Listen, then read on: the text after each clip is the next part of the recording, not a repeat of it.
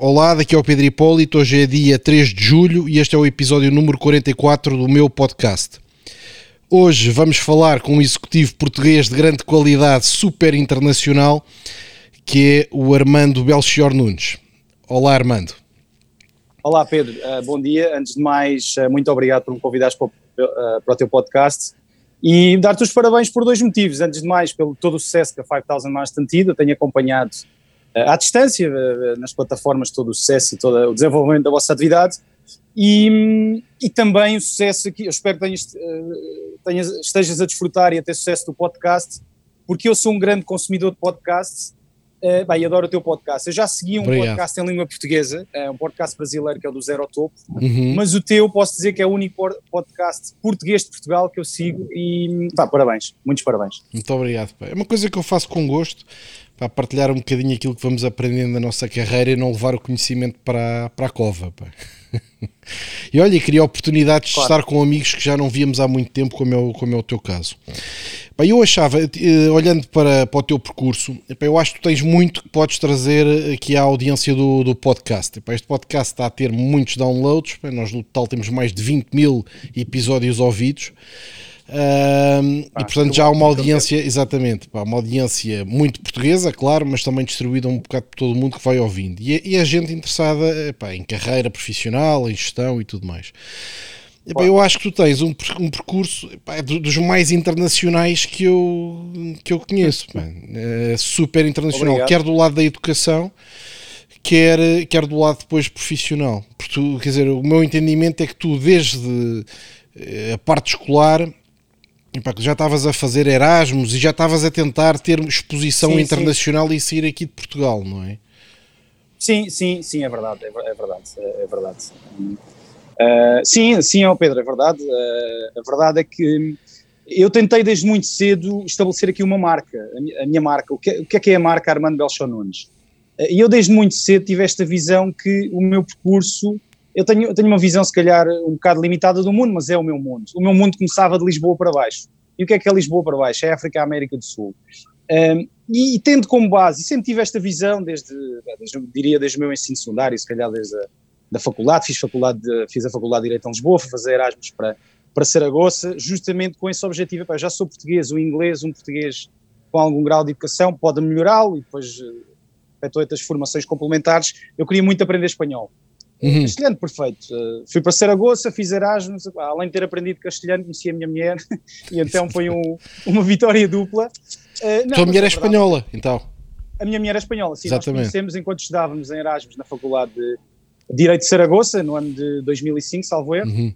Uh, e sim, tive esse percurso académico, sempre, sempre uh, pretendi internacionalizar muito a, minha, a, minha, digamos, a minha experiência, uhum. sempre focado nesta marca Armando Belchon Nunes, ou seja, nunca pretendi ir fazer, não sei, Erasmus para a Eslovénia, por muito que Ljubljana seja uma cidade espetacular, mas pá, tentei sempre focar, desde muito cedo tive este objetivo que era importante internacionalizar-me uhum. focar-me uh, na parte académica e depois profissional, porque uma coisa está correlada com a outra, não é? Está, estão, uh, estão juntas, uh, ter, estas, ter estes objetivos internacionais. Uhum. Mais tarde, porque, quer dizer, o que, eu vejo, o que eu vejo aqui é que tu, dizer, pá, tu fizeste o, o, o, Erasmus em Zaragoza, em Espanha, depois fizeste Direito na Universidade de Lisboa e depois viraste para o mundo da gestão não é? Tiveste em França a estudar é. um curso de francês é. intensivo e depois viraste para, para Masters, para MBAs, para o mundo da gestão. Estudante quer em Portugal, quer no Brasil, quer em Espanha e quer em França, não é? Portanto, super internacional, super internacional e a cobrir o lado do direito e o lado da gestão. Isto é mesmo completo em termos de, pá, de currículo académico, Sim. vá lá. Sim, e, e deixa-me dizer que eh, acabei agora há pouco tempo de terminar um mestrado em uma estrada executiva em finanças na HEC Paris, uma escola super top, muito, de, muito super top europeu, mundial. Uh, entreguei a minha tese com algum atraso, mas entreguei agora em, em março e foi mais uma etapa importante uh, para mim da minha formação e que foi acompanhando o meu desenvolvimento profissional. Uhum.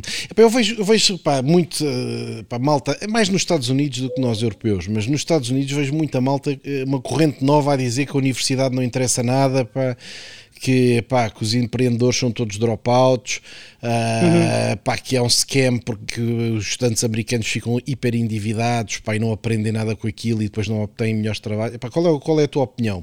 Pá, olhando para o percurso, parece que achas que vale a pena estudar, não é? Não, acho que claramente vale estudar agora. Acho que temos de saber o que é que. Uh, aliás, acho que tudo na vida tem um preço, não é? E tudo na vida tem um trade-off. Essa é a minha opinião, a minha, a minha base de partida. E quando assim é, uh, nós temos de fazer escolhas, não é? Porque é que estudamos? Porque é que investimos? Eu posso dizer que uh, estudei numa escola secundária pública em Portugal, estudei na Faculdade de Lisboa, uma escola pública, as propinas eram ridículas, ou seja, uh, eu acho que alguém... Ridículas por baratas, não?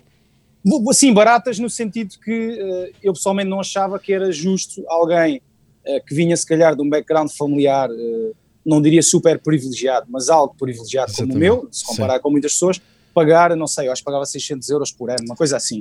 Uh, mas, mas isto para te dizer, mais tarde, estes MBAs e este mestrado que eu acabo de terminar são em, em instituições privadas, são caras, são investimentos que se fazem uh, e, e, e, temos de fazer esta equação, o investimento-retorno. Uh, nem sempre é fácil, porque muitas vezes os resultados, e a minha experiência é que não aparecem logo, mas temos de acreditar que eles apareçam, que eles aparecem. E temos mesmo de acreditar nisso, porque quanto mais acreditarmos, uh, mais chegamos a esse caminho. Agora, respondendo à tua questão, uh, sim, as, as, universidades americanas são caríssimas. Uh, temos de também pensar que o salário base nos Estados Unidos é bastante elevado. ou seja, no dia vi um, vi um artigo a um graduado em Direito, o entry job de trainee em Nova York pode, pode ascender facilmente 100, 150, 180 mil dólares. Ou seja, estamos a recém-licenciado, recém-licenciado. Recém-licenciado, sim. Um Isso para Portugal é a alucinação total. Não, claro, claro, sim, sim, sim.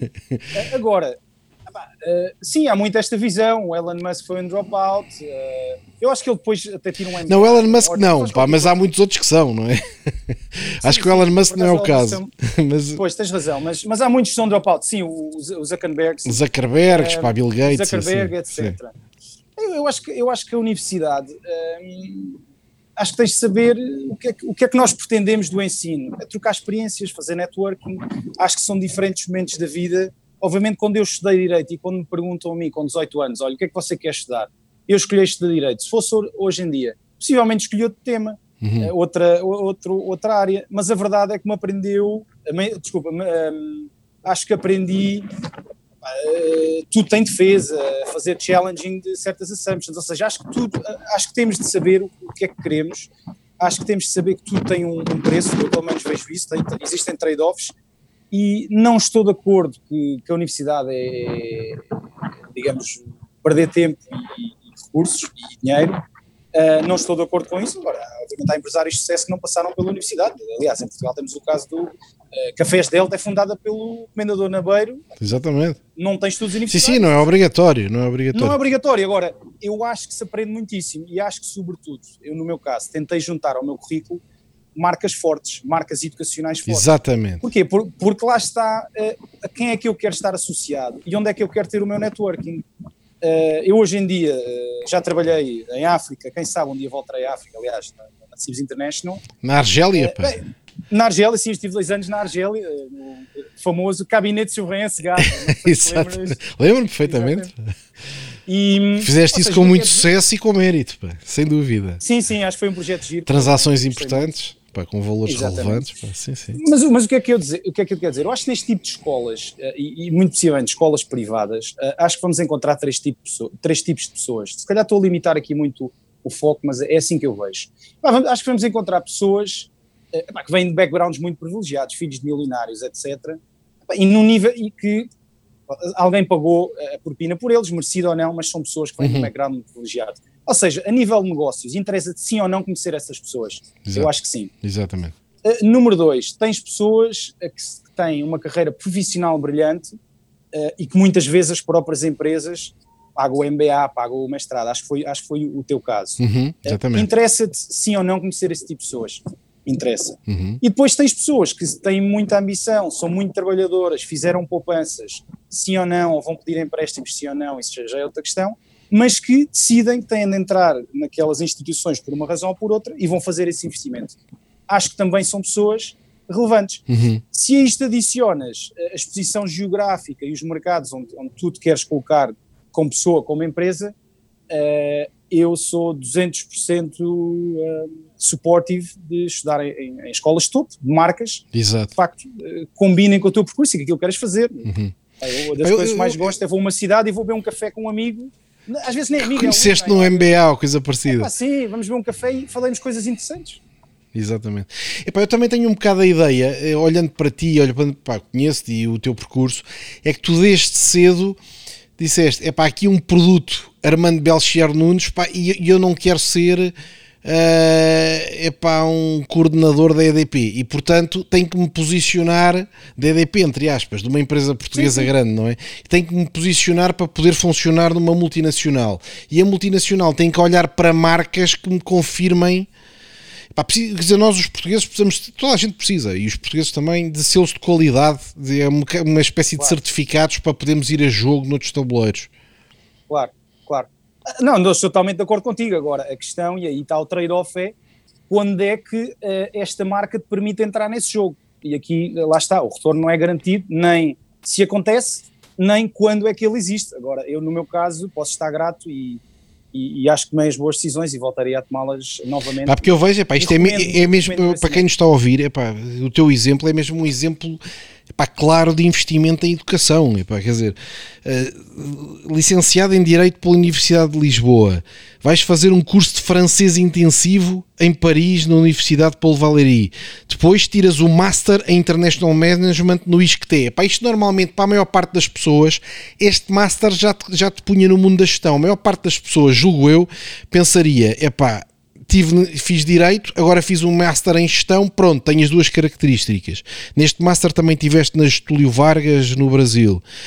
Epá, mas depois disso ainda, faz na IE, ainda fazes em Espanha, na IE Business School, um MBA. E em cima disto, agora no EC, um Master em, em Finance epá, e de facto consegues esticar e consegues ter uma ambição de te qualificares epá, muito acima da maior parte das pessoas. É a sensação que eu tenho. Epá, não, não, não te ficaste Obrigado. ali pelo isqueté, não é? Uh, não, não, isto é interessante, não, é interessante. Mas, e... o isqueté, mas, mas deixa-me também uh, que diga. Uh, o isqueté também me permitiu confirmar a mim mesmo, é isto mesmo que eu quero. Eu quero mesmo ir para a gestão, para a gestão quero mesmo ir para uma carreira internacional Uh, bem, a minha experiência no ISCTE uh, teve o valor que teve, foi muito importante para mim. Muito provavelmente eu, na altura, entro na CIBS International, já porque tenho ali um mestrado em gestão, Exato. se calhar um sim, perfil sim. já uhum. só de direito. Dá-me essa. É, uma, é mais uma confirmação. Eu acho que eu tento ver na vida que as coisas acabam de ser uma história, um legado, e há etapas que são uma confirmação, ou seja, o caminho é mesmo para aqui. Exatamente. E acho que permitiu-me depois pensar. Pá, de facto, como tu dizes, eu comparto a tua opinião, que provavelmente esse mestrado já seria o suficiente para ter um cargo managerial, um cargo de gestão numa empresa de sucesso portuguesa, aliás, como é o caso da CIBS, uhum. onde tenho muito orgulho na minha passagem pela CIBS, mas eu pretendia algo mais além, pretendia algo mais internacional uh, e foi por aí o meu caminho. Sim, sim, sim. Disseste aí uma coisa que eu acho que é interessante, que é ter uma história. O teu percurso é uma história, quem o lê percebe uma história. Acho que muita gente às vezes faz erros de criar incoerências no currículo que depois tornam difíceis quem receber um currículo, quem analisar um perfil para, uma, para, um cargo de alto nível, perceber exatamente o perfil. O teu é muito coerente, tem uma parte de direito e depois tem uma parte de gestão internacional para ler-se ler com muita naturalidade. Epá, como é que tu comparas estas escolas internacionais, por exemplo, o EC de Paris, o IE Business School, uma em, uma em França, uma em Espanha e uma em Portugal? Que diferenças é que tu vês entre isto? Olha, a, a, minha diferença, a nível de ensino em si, e acho que é uma coisa que tu, tu fazes muitíssimo nos teus podcasts, é tentar simplificar, desmistificar alguns conceitos de gestão. Eu acho que as escolas portuguesas são de topo, são excelentes. Uhum. Uh, acho, que, acho que a qualidade dos nossos professores é, é, é muitíssimo boa. Uh, acho que é um ensino barato, ou seja, eu acho que até, é uma conversa que já tive com muitos brasileiros, até sei que há muitos brasileiros que foram para Portugal estudar, porque é barato, a verdade é que financeiramente é barato e é de qualidade. Uhum. Agora, o que é que falta? Falta, falta aquilo que eu, que eu referi há pouco, é o networking, é com quem é que vais, com quem é que vais beber o café a seguir a ter uma aula. Bom, uma aula de contabilidade, eu não tenho dúvida que as pessoas do ISCTE eram tão bons ou melhores, ou, ou, ou, ou, ou vá lá, digamos que podiam ser de um nível ligeiramente inferior a um professor do AI Business School uhum. ou da HCC Mas eu, eu criei um networking uh, com, com, com, perfis que não existem em Portugal. Exato. Não existem em Portugal e acho que aí é o valor acrescentado. E obviamente essas escolas também pagam-se por, por, e elas sabem, não é? O seu, seu, o seu branding, o selling point é pá, você quando for a Bogotá, você vai enviar três ou quatro WhatsApps e vai beber um, um café ou um rum pá, com o diretor financeiro do, de um banco, daqui ali, ou seja, é o networking. Eu acho que finalmente é, é as pessoas com quem te, tu te reúnes, não é? E eu acho que para mim o que mais aprendi uh, no, em todas estas formações é mais do que as matérias em si, porque as matérias, aliás, podemos comprar livros, podemos ver uh, vídeos, etc., elas estão lá. Mas é o networking, é a partilha de experiências e de facto eu, a minha impressão é que cada vez mais que tu sobes na, na carreira, seja na vida, digamos, corporativa, eh, como funcionário, que é o meu caso, seja no, no próprio empreendedorismo, mais vais subindo nessa, nessa escada, mais sentes a necessidade de te um, de trocar ideias, de, de, de, de, partilhar experiências com pessoas que também tenham o mesmo nível de ambições e disposição uh, e disposição que tu queres ter, não é? Uhum. Acho, que, acho, que esse, acho que esse é o fator, é o grande fator diferenciador. Exatamente. Tu quando saíste do, do IE depois entraste na Airbus, pá, que é uma empresa gigante, não é? Face às europeias, é uma empresa gigantesca, pá, com valores de contratos uh, elevadíssimos. Como é que foi essa transição? Epá, como é que sentiste o mundo de uma empresa verdadeiramente multinacional, uh, pá, de primeira linha, face ao, ao, ambiente das empresas portuguesas que conhecias antes? Como é que foi essa transição? Um... Tiveste em como França primeiro, não é? Sim, primeiro foi em França. França. Exatamente, ou seja, eu, comecei, eu começo na Airbus. Uh, aliás, uh, pós o MBA, eu entro na Airbus. Uh, pós-MBA, aliás, é uma história gira, porque a minha, a minha mulher é advogada e ela tem uma proposta para ser advogada da Airbus, e eu estava no meu mestrado e então decidimos, pá, vamos, e ela, pá, não quer ir para Toulouse, pá, não, o que é vamos fazer para a Airbus? Não, pá, vamos, eu acabo o MBA, eu chego lá, ah, damos seis meses àquilo, eu, eu tento encontrar um, um, emprego, se não encontrarmos vamos embora. Exatamente. E a verdade é que também é um fator de humildade aí, porque eu comecei como trainee, uh, Contracts Negotiator, trainee, estive na equipa Europa-África, uh, com um contrato. Um, o que é que faz um contrato? O que é que faz um contrato, um contract negotiator?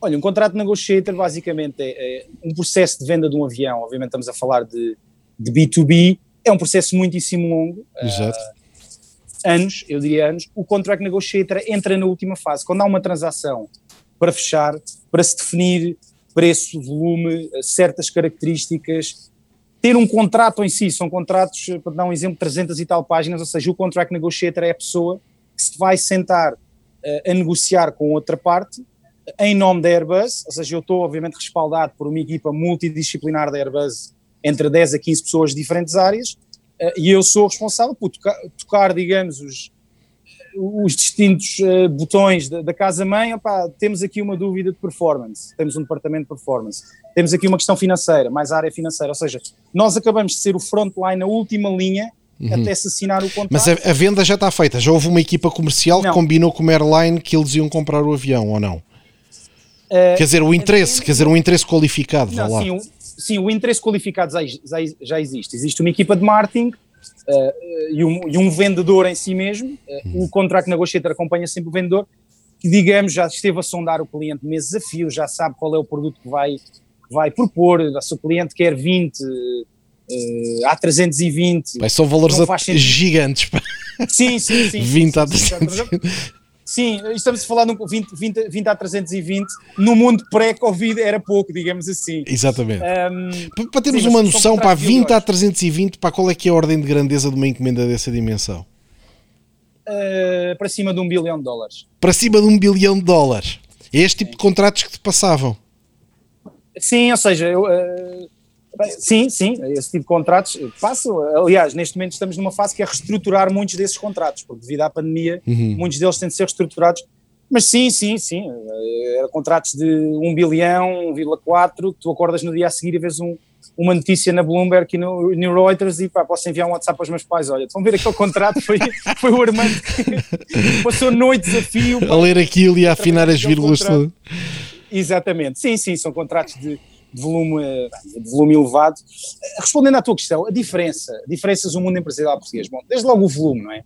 É um uhum. produto, é um produto altamente tecnológico, mas depois, na minha questão, o que eu acho que é muito giro é que é altamente tecnológico, mas os decision makers muitas vezes um, não são nada tecnológicos, são pessoas de negócios que poderiam estar a comprar, não sei, um contentor de fruta, mas estão a comprar aviões. Exatamente. Uh, e então, ah, e eu acho que aí é a parte mais gira, porque eu acho também que muitos destes uh, conhecimentos e muitas destas negociações são competências transversais a, a distintas indústrias, ou seja, quer desmistificar, o, que, o que eu quero desmistificar é, epá, não tens de ser um especialista de aviões, não obviamente há uma formação. Sim, tu ao fim cabo és um high ticket closer, uma coisa assim, pá, consegues fechar sim, negócios sim, de grande sim, dimensão, mas pá, eu noto isso, só dar aqui o meu testemunho pessoal, confirmar isso. Pá, quando, quando eu estava lá na Cibs International, pá, fazíamos venda de tecnologia. Depois, quando lancei a 5000 Miles, pá, comecei a reparar, por exemplo, que um contrato de venda de farinha pá, era super idêntico, não é? páginas e páginas de é, especificações é. técnicas, pá, prazos de entrega, planos de projeto, era muito idêntico. Quer dizer, ao fim e ao cabo, ser tecnologia ou ser farinha é quase a mesma coisa do ponto de vista de um negociador. É. Estou totalmente de acordo, estou totalmente de acordo contigo. E então a, a, diferença corporativa.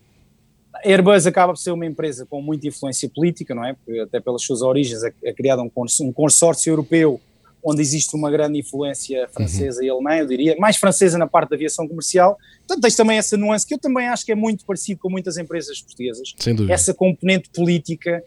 Um, Agora, o que, o que eu também acho é que uh, neste tipo, pelo menos falo na minha experiência da Airbus, quando eles vêm tu encaixas ali, pá, aquele é o mundo do Armando, uh, ou, ou, do John, ou do José, ou de quem seja, acho que facilmente eles te tentam enquadrar naquele mundo e tentam exprimir-te o máximo valor, ou seja, uhum. a mim nunca ninguém me propôs, olha, tu agora vais ser contract director para, para, para a Malásia ou seja, acho que estas empresas têm esse cuidado de fazer o, o fine-tuning dos perfis, uh, fazem-te ali um hum. grooming. Eu passei pelo leasing market, o leasing market, aqui para dar também aqui um, um pouco da minha experiência, tive dois anos, aprendi imenso. Basicamente, vendes aviões em batches para grandes financeiras que depois, por sua vez, vão alugar, isto para pôr aqui em linguagem muito simples, a companhias aéreas, ou seja, faz parte ali quase uma formação, um grooming que a Airbus faz. estás dois anos em leasing, vais aprender com negociadores altamente sofisticados, financeiros de topo, e depois, eh, lá está, surge a oportunidade, e surgiu a oportunidade de um dia para o outro ir para Miami e tive de dar uma resposta um dia para o outro, a resposta foi positiva. Mas como é que surge e... uma oportunidade dessas? Que vocês podem só candidatar ou, ou, eles olham para o quadro de recursos humanos e escolhem a pessoa mais indicada? Como é que isso funciona? Uh, as pessoas podem se candidatar ah, para este tipo de posições muito específicas.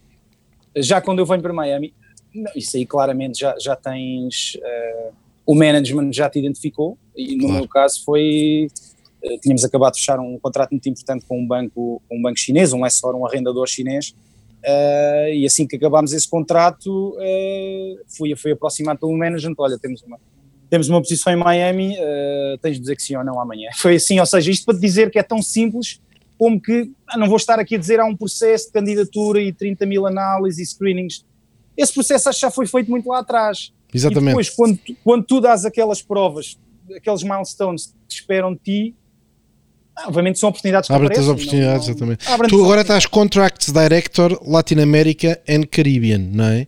Sim. Portanto, tu, a partir de Miami é, é América do Sul e América Central, não é? E América do Norte também. Faço esta precisão porque os mexicanos ficam extremamente chateados quando, lhes, quando dizem, pá, México é América do Sul. Não, não, o México ainda é América do Norte. Ou seja, Exatamente. nós temos aqui um escritório comercial que cobra basicamente do México. Uh, então, tu que tiver a sul de Miami está incluído. Exatamente, tudo que tiver a tudo, tudo aquilo que tiver a sul Miami.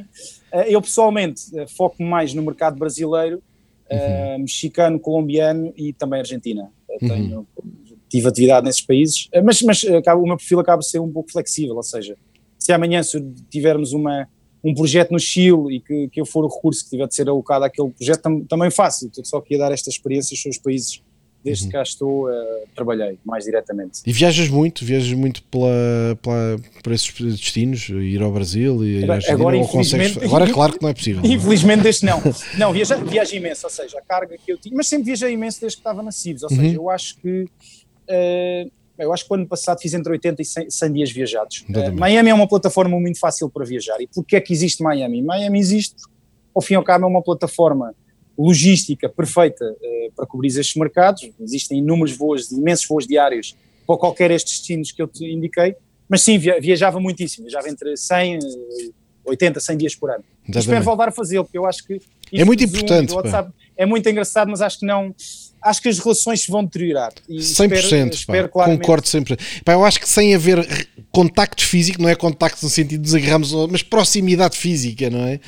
Uh, eu acho que os ecrãs não substituem isso. Eu acho que. Não, mas, mas tem de haver mesmo contacto físico. Eu dou-te aqui o exemplo do México. Eu no México, até eu aprender como é que se cumprimentavam um mexicano de negócios, não é a primeira, eles dão, digamos, como é que eu te ia dizer, aqui descrever, ah, dois passou bens e a seguir um abraço. Exatamente. É importante, seja, é muito importante, senão não há confiança. encaixar, não, exatamente, para o tipo frio que vai ali, não, tem de haver essa dinâmica pessoal. E nesta, nesta região, como eu também acho que é o caso em África, e pela minha experiência em África, e tu podes comprovar melhor que eu, é importantíssimo, é importantíssimo este contacto pessoal, sair o almoçar, o café, tomar uns copos, etc. É importantíssimo. Sem Portanto, dúvida. olha, espero, espero que as fronteiras se abram rapidamente para começar Temos que nos encontrar em São Paulo, pá. Eu acho que o que nós temos em comum é São Paulo, pá. Tens que me avisar quando fores a São Paulo para eu também lá estar e, sim, e jantamos. Sim, acho, acho, sim, sim, claro que sim. Acho que já tentámos uma ou duas vezes, mas estávamos em sentidos opostos. Mas claro que sim, adoro ir a São Paulo e... Aliás, a última viagem que fiz foi em São Paulo e assim que aterrei eh, nos Estados Unidos nesse dia, eu lembro perfeitamente, foi o dia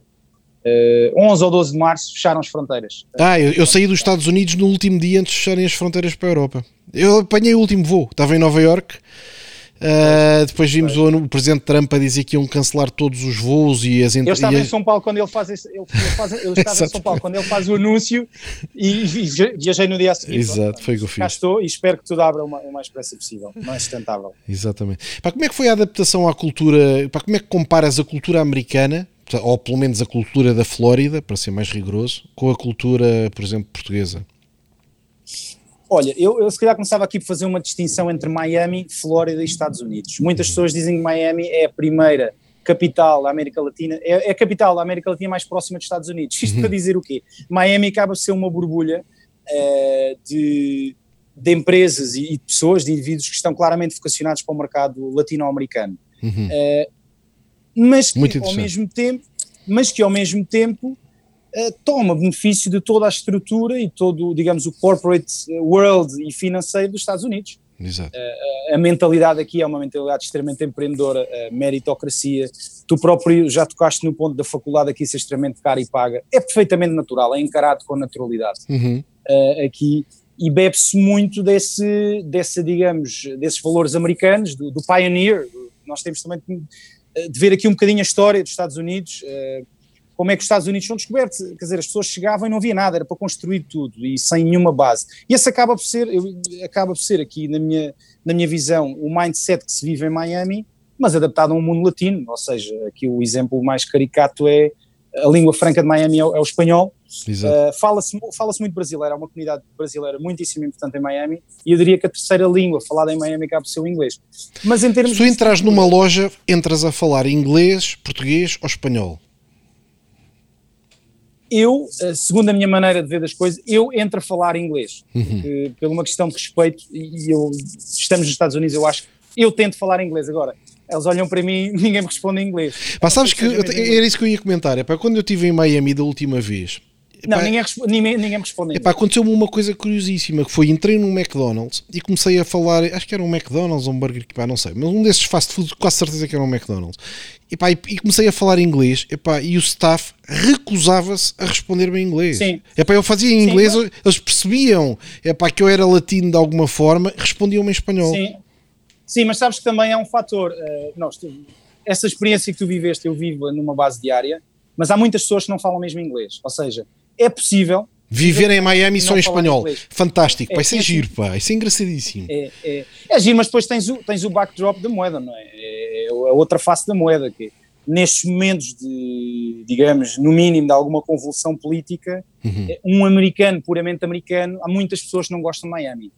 Just, porque se não se sentem identificados. Exatamente. Um americano vem aqui, vai a uma loja, não fala, não fala, não fala inglês, não se sente em casa, não é? Ou seja, há muito aqui esse, esse reverso da medalha.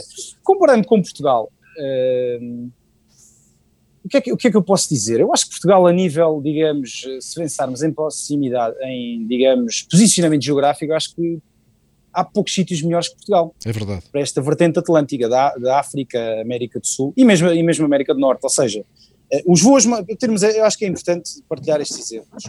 Dos voos mais próximos entre a Europa e os Estados Unidos, ou é Lisboa ou é Dublin. Uhum. Temos de ter isso em mente. Somos um, um, país sim, sim. Muito, muito próximo. O voo de Nova Iorque, não sei, deve ser 6 horas. Miami, sim, sim, depende dos ventos, 7 horas. É, é, bastante perto. Isto para dizer que Portugal eh, tem esta posição privilegiada como tem Miami. Portanto, acho que é um sítio fácil para ser a plataforma. Também e só, e só uma nota aí para uma coisa que eu costumo dizer e penso com frequência. Eu acho que às vezes Portugal não consegue explicar bem ou não consegue comunicar aos outros europeus e ao mundo que nós não somos nem como os espanhóis, nem como os italianos, nem como os gregos. Nós não somos mediterrânicos. Portugal não tem não, nada de. Portugal é completamente sim. para o Atlântico.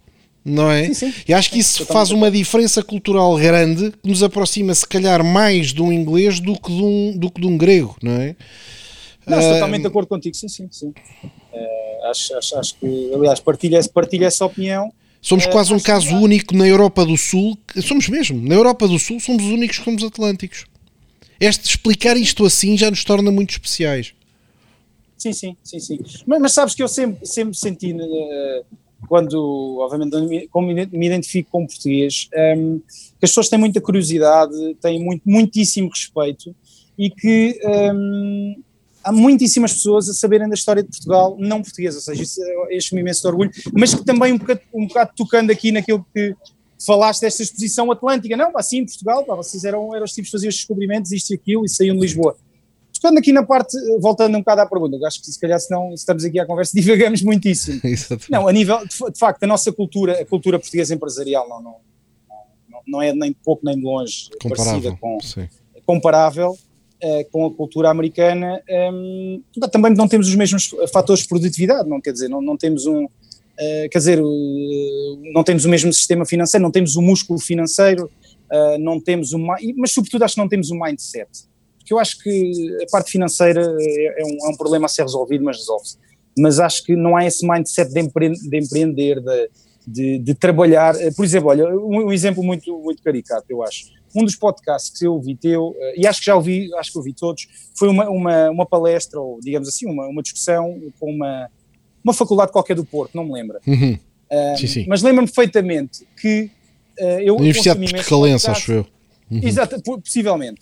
Um, antes disso, eu estava a ouvir um podcast do Wall Street Journal, uh, isto foi aqui a meados de maio, quando a pandemia começa a atingir mais fortemente os Estados Unidos, e um dos grandes problemas, ou seja, uma das problemáticas que se tratou nesse podcast foi o que é que vão acontecer agora os summer jobs dos estudantes americanos, porque uhum. previa-se já na altura que vai haver uma grande vaga de despedimentos de trabalho não qualificado, essas pessoas mais tarde ou mais cedo, quando a economia vão uh, reabrir, vão ter trabalhos também não qualificados ou minimamente qualificados, trabalhar em restaurantes, hotéis, trabalhos esses que naturalmente nos Estados Unidos são estudantes Uh, e quando digo que são estudantes, não importa o background social de onde vêm, mesmo estudantes de famílias abastadas, há o costume de um estudante americano ter um summer job, ter Exatamente. um job.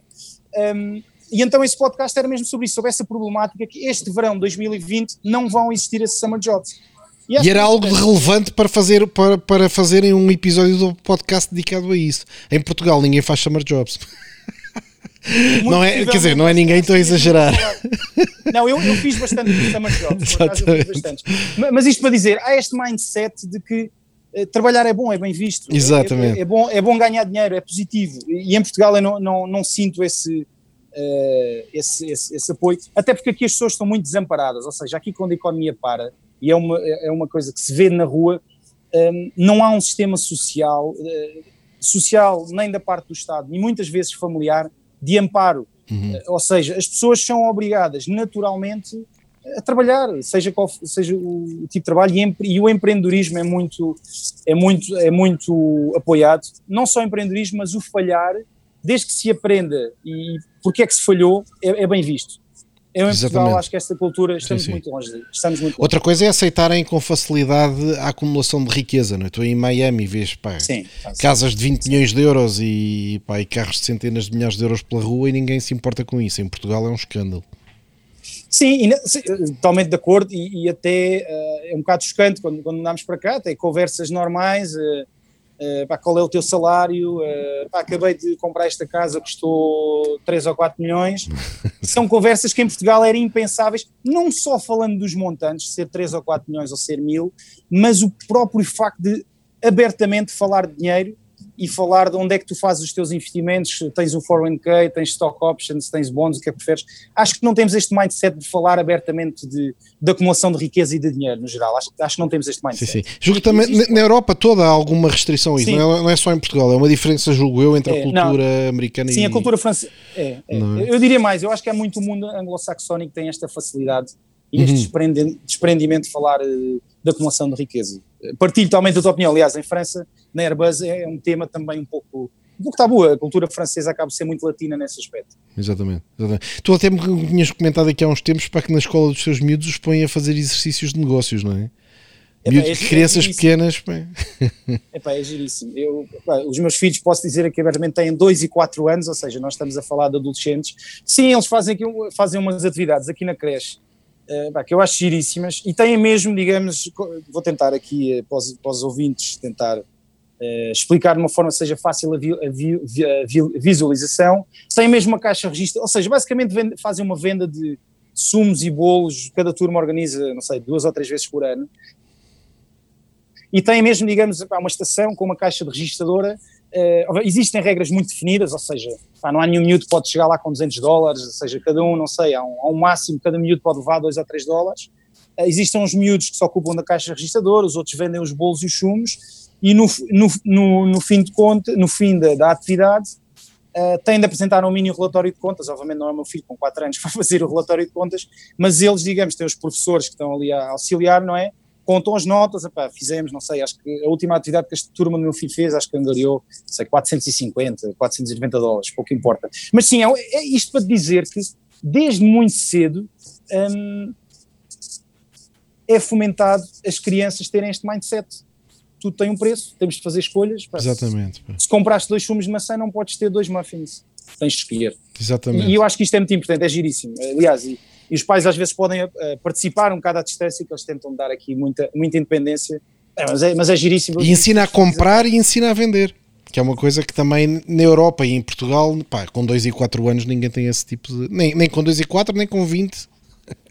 nem não, com 20. não, e depois também gera muita frustração e, e, e, acho que o que é giro também é, é aprenderes a frustração. O meu filho, pá, mas porquê é que não me deste 7 dólares e eu com 7 dólares podia ter comprado 7 sumos? Não, tu tinhas 3 e tens de aprender a gerir os 3. Exatamente. Ou seja, é giro, gera discussões interessantes com um miúdo de 4 anos. Exatamente. Acho que é muito giro. Gera conversas com profundidade, sim, com alguma profundidade. Sim, sim. Sim, sim, sim, claramente. Uhum. Bem, como é que vês agora a situação aí nos Estados Unidos? Nós daqui a partir da Europa, pá, parece que está tipo caos total, para a Covid por todo lado, uh, para Black Lives Matter, uh, antifas a pegarem fogo às coisas, eleições é pá, com dois protagonistas pá, que não são muito populares aqui na Europa. Como é que tu vês? Uh, como é que eu vejo? Eh, eu acho que há uma grande divisão social. Uh, acho que acho que é um ano uh, também pelas eleições. Uh, acho que é um ano de grande convulsão social. Pelas eleições em si, não em circunstâncias normais, eu acho que já seria. Este movimento do Black Lives Matter é um elemento mais de destabilização ou de, de convulsão social. Sem dúvida. E depois, tens a, e depois tens a pandemia. E, e, o que é que eu, qual é a minha. Por acaso, desde o início da pandemia, e sempre, sempre tive esta opinião, os mais afetados, uh, e, e, no meu ver, e obviamente injustamente, mas pelas próprias circunstâncias do tipo de trabalhos que têm, acabam por ser pessoas de classes mais favorecidas, que é o emprego não qualificado. Favorecidas ou desfavorecidas? Desfavorecidas. Desfavorecidas. Desfavor uhum. Desfavorecidas, ou seja, é o típico trabalho que uh, envolvia muito mais um contacto físico próximo, quem uhum. trabalha num restaurante, quem trabalha numa... Uh, numa, numa fábrica, por exemplo, agora na, na, nos matadores de carne, aqui houve, houve umas grandes focos de epidemia, porque são trabalhos de grande proximidade física. Exato. Ou seja, essas pessoas, claramente, depois temos aqui o regime de contratação nos Estados Unidos, a Employment at Will, facilmente essas pessoas ficam, ficaram desempregadas. Uh, houve muito apoio, ou seja, o, o, o governo americano uh, injetou muito dinheiro na economia, houve muitos cheques enviados para as pessoas para colmatar essas, essa perca de emprego mas a verdade é que um, essa, essas clivagens sociais foram ainda mais reforçadas por esta pandemia. Exato. Porque bem, eu, se vir a minha situação pessoal, acabo de ser um privilegiado. Uh, sim, trabalho sim. no computador, faço aqui umas chamadas gosto ou não gosto, mas é, é, o, é o, novo normal. Uma varanda uh, pá, com uma vista fantástica. Pá. Sim, mano, não, não, não, não posso queixar. Não podes queixar. Não, não, não, posso queixar, mas sim, mas, mas, mas, mas há muito, muitíssima convulsão social. Eu acho que este ano vai ser. E depois também há aqui uma grande desconexão, uma desconexão entre, entre Wall Street e o Main Street, não é? Quer dizer, o stock market americano subiu muitíssimo estes meses, uhum. após a pandemia, recuperou totalmente, mas a economia real vê-se vê muitos restaurantes fechados, vê-se vê-se que uh, está a tentar, aqui na, digamos, na vida do dia a dia, está-se a tentar reabrir outra vez, já reabriu muito, mas vê-se que está a meio gás, diria. Mas como é que é a dinâmica aí na rua? A malta está a sair à rua, pá, vais de máscara, se entras num espaço, sim. mas consegues ir sim, a qualquer a lado e no geral sim, as coisas funcionam, não? Sim, no geral as coisas funcionam, sim. Posso ir a um supermercado, posso ir a um restaurante, aliás. Posso ir a um restaurante e obviamente existe uma maior separação de mesas, existe outro tipo de procedimentos que antes não havia assim, mas eu posso ter uma vida perfeitamente normal, uh, a não ser, e isto acho que é recente, acho que é desde ontem à noite, acho que proibiram vender bebidas a partir das 8 da noite, porque amanhã é o 4 de julho aqui vão haver imensas festividades, então claro. eles tentaram evitar grandes aglomerações de, de pessoas. Uhum. Uh, mas sim, eu diria que a vida é minimamente normal, houve um período, de facto, houve um lockdown muito forte, eu diria em abril, maio, no final de maio começou a abrir, porque a economia, a verdade é esta, a economia não tinha capacidade de estar mais tempo fechada, e então acho que bem ou mal decidido, mas foi esta a decisão. Uh, mas sim, os, os, casos, existem muitos casos, agora o que eu também acho é que este tempo já permitiu ao país uh, também de se dotar meios uh, para mais facilmente tratar desses casos. Quando falo de dotar meios, a meios de saúde, ventiladores, etc., essa é a minha percepção, mas não sou um especialista, nem, nem pretendo ser, mas é, esta é a forma como eu, como eu vejo o que, o que está a passar. Uhum. Tu daqui a 35 anos, para queres viver uh, nos Estados Unidos, em França, em Portugal, onde é que tu achas? Em Espanha, onde é que tu te imaginas a viver? Não sei, porque não em Lagos, não sei. Lagos Nigéria. Lagos Nigéria, sim, Lagos Nigéria, não Lagos Algarve. Não, olha, eu, eu acho que, não, gostaria de, uh, acho, acho que vou voltar a Portugal, uh, mais tarde ou mais cedo, se este, se este, mais tarde ou mais cedo é daqui a 5 anos, daqui a 10 ou daqui a 20, não sei, uh, mas sim, daqui a 30, daqui a 30 anos, acho possivelmente que irei viver entre entre Portugal e Espanha, lá está, eu comecei por dizer que para mim o mundo começava de Lisboa para baixo, depois casei-me uma espanhola. Claro, a tua família é completamente ibérica, não é? De certa forma. Sim, sim, e aqui em casa falamos as duas línguas. Engraçado. Porque eu faço muito, uh, tento, tento muito preservar o português, ou seja, eu só falo português com os meus filhos e a, a minha, e a minha, a minha mulher castelhana. Exatamente, engraçado. Eles são completamente poliglotas, faltam, falam três línguas, os teus filhos. Quer dizer, o de 4, o de 4 anos, o de 2. Sim, eu, eu, diria, eu diria que esse é o meu objetivo. Obviamente o português assume que é a língua que tem menos vocabulário, porque uhum. tem, acabam por ter exposição a, a, falar comigo. Temos, aliás, isto, temos aqui alguns amigos eh, portugueses em Miami, também falam português, com os avós, tem, mantemos acho que mantemos uma relação familiar muito próxima, e lá está, através do, do Zoom, do, do WhatsApp, também facilita. Portanto, sim, acho que, aliás, o meu filho de 4 anos, mesmo, mesmo a minha filha de 2 anos, ela já sabe fala comigo é o pai e ela já sabe que há palavras que são em português. Aquela é a língua do pai. uh, então tentamos cultivar esse, esse, ambiente aqui em casa. Exatamente. Para, com a tua, para quem quiser ter uma carreira como a tua, o que é que tu recomendas? Uh, se tivesse assim um, uma síntese de um minuto para, para deixar uma recomendação a quem quiser ter uma carreira internacional. Uh, investir.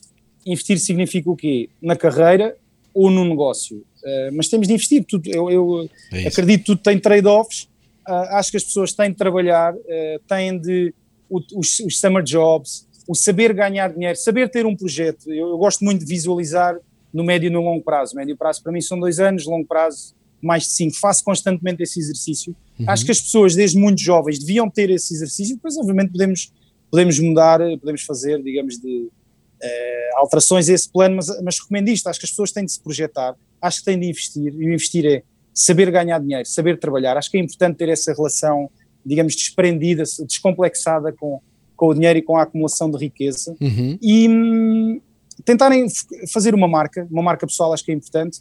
e tentarem maximizar o seu conjunto de experiências. Uh, eu dou aqui um exemplo, uma experiência interessante, interessante. Uh, que, eu vivi muitíssimo. Eu fui uh, um elemento ativo do grupo Focados Amadores de Lisboa. Sei que tu não gostas de corridas de todos, mas foi, foi para mim um. Mas olha, mas gosto dos focados. Os focados é uma parte que eu acho interessante.